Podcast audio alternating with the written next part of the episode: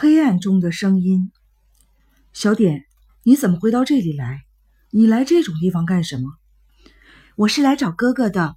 我听说哥哥躲进了地下通道，觉得你肯定会来这里，所以一直在这里等着呢。你真的好厉害，竟然能够成功的逃到这里来。你迟迟的没有出现，我还以为你中途被抓住了，担心的不得了呢。小点，事实上。对我来说，再也没有任何时候比这一刻更需要关怀了。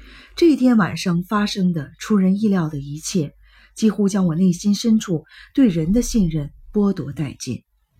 我畏惧的并不是身体上的危险，既然生活在一个法治国家，就不应该遭受不讲道理的私刑。我此前一直有这个自信，我一直相信，用不了多久，警察就会出现。说服他们并解救我，所以并不怎么担心身体上面临的危险。我最害怕的是人心。这样的暴动之所以发生，一定有一个煽动者。我害怕的，与其说是那个煽动者，倒不如说是村民盲从的心。如果村民心里对我没有恨意，那么即使煽动者再怎么巧言惑众，暴动也不可能就这么轻易的爆发。难道村民就那么的恨我吗？如此一想，我心中不禁惴惴不安。还有一件事情令我沮丧，那就是刚才听到的有关梅耶子的传言。虽然我也不知道梅耶子是出于怎么样的理由开始怀疑我，可他曾经那样的信任我、鼓励我，他的突然转变更让我觉得人心是靠不住的。在这种情况下，莲子的善意令我无比的开心，并且十分的感激。可是我觉得自己不应该接受他的好意。小点，谢谢你，你能来，我真的很高兴。可这里不是你应该来的地方，快回去吧。为什么呀？身处黑暗之中，我看不见莲子的脸，但是他一定瞪大了他那双天真无邪的眼睛。要是村里人追来了，不知道会发生什么事情。连累你受伤就不值得了，快回去吧。这事你不用担心，村民们不敢越过这潭水的。有一个传说，说是渡过这潭水的人会遭到诅咒，所以只要待在这里，一定没事的。虽说如此，在这样漆黑的洞穴里和一个年轻姑娘待在一起，心里实在是煎熬。小点，你还是回去吧，深太郎会担心你的。没关系的，哥哥，让我再待一会儿吧。反正过一会儿我还得回去一趟呢。有事？嗯，我得给你送些便当过来呀。给我送便当？我很惊讶，反问道：“是呀，我觉得这场暴动会持续很久。要是什么都不吃，肯定撑不住。所以我再待一会儿，然后就回去给你做便当带过来。”小点，你为什么会这么想？为什么会觉得这场暴动一时半会儿结束不了？没有为什么呀，就是这种感觉，从大家的干劲儿就看出来了。可是小点，警察应该不会对这种事情放任不管的。我觉得村民很快就会在警察的干预下解散的。哥哥，莲子有些悲伤的说道：“在这种大山深处的小村庄，警察根本就指不上，而且……”如果是村里的一部分人闹事，还可以利用反对他们的内部人来劝说。可是这次全村人都参与进来了，警察如果鲁莽的插手，反而会把事情闹大。所以现在警察也只能袖手旁观了。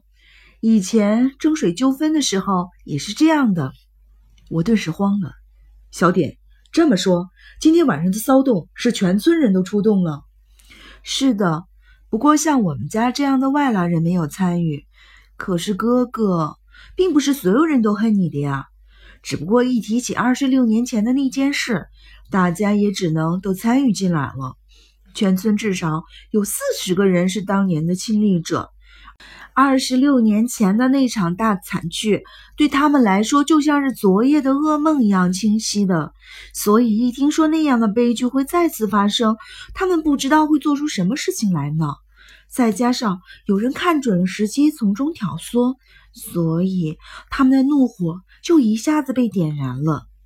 究竟是谁在挑拨煽动？不清楚。我一直担心这个，我一点风声都没有听到呢。所以这个计划一定是村西头策划的。都说老周和吉藏是挑头的呢。老周是谁？是西屋的工头。上次的惨案发生时候，他的老婆和孩子都被杀了。我的心莫名其妙地躁动起来。西屋的工头，小点，莫非西屋的主人是这次暴动的幕后主使？怎么会呢？因为现在事情已经闹到这个份上，所以不管是村长也好，西屋的主人也好，都已经无能为力了。我越发的不安了。小点，那我该怎么做呢？所以说呀，这是一场持久战呢。我们得等到那帮人的狂热冷却下来。现在大家都在气头上，无论谁来劝都没有用。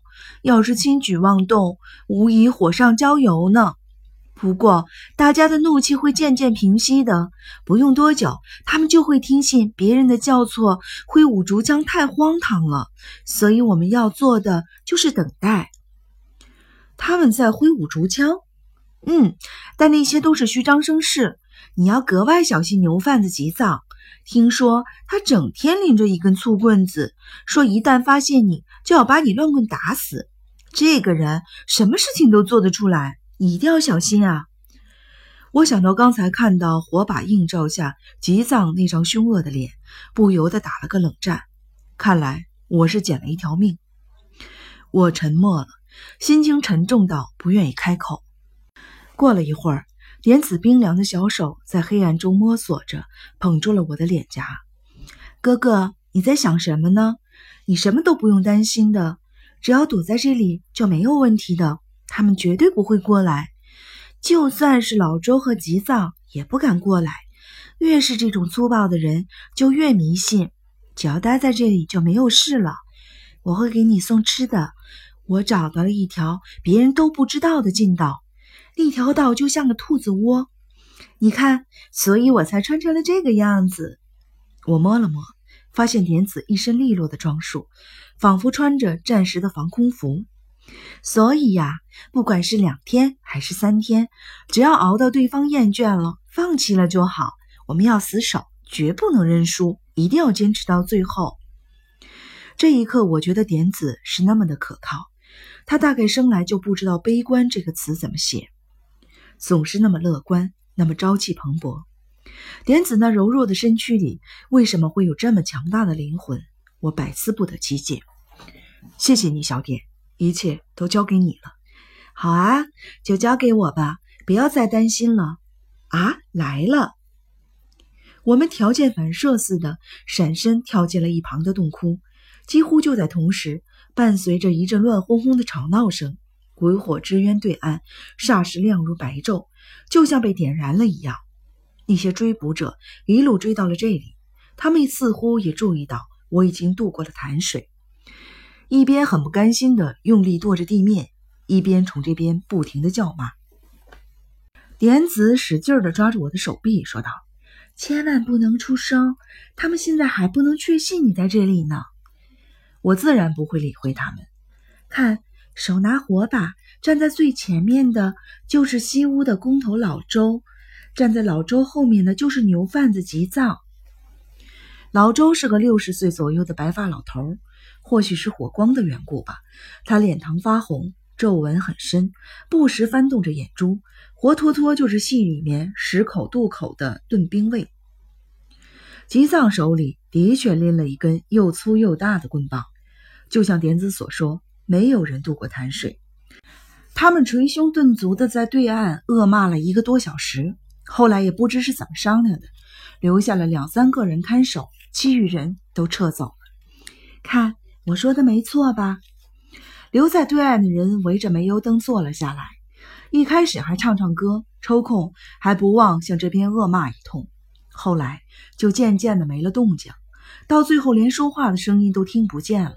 看样子是睡了，我见状也放松下来，一股睡意袭来，我把头靠在点子的膝盖上，沉沉的睡去。我究竟睡了多久？梦中的我一直辗转反侧，还听到有人在呼唤我的名字。我猛地睁开了眼睛，陈迷。梦中的声音仍在黑暗中回荡：“陈迷，救我！”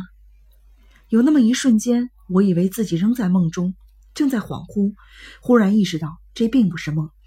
远处的黑暗中确实传来了呼唤我的声音，我猛地坐了起来。小点，小点，我低声的叫道。可是点子没有应答。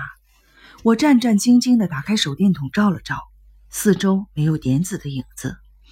我看了看手表，十二点二十分，估计已经过了一夜。这时黑暗中又传来了呼唤我名字的声音。陈迷，陈迷，你在哪里？救我！快救我！啊！有人要杀我！我终于完全的清醒了，猛地跳出了洞窟。看守的人似乎已经撤退了。鬼火之渊对岸一片漆黑，从那里传来了忽近忽远的呼叫声。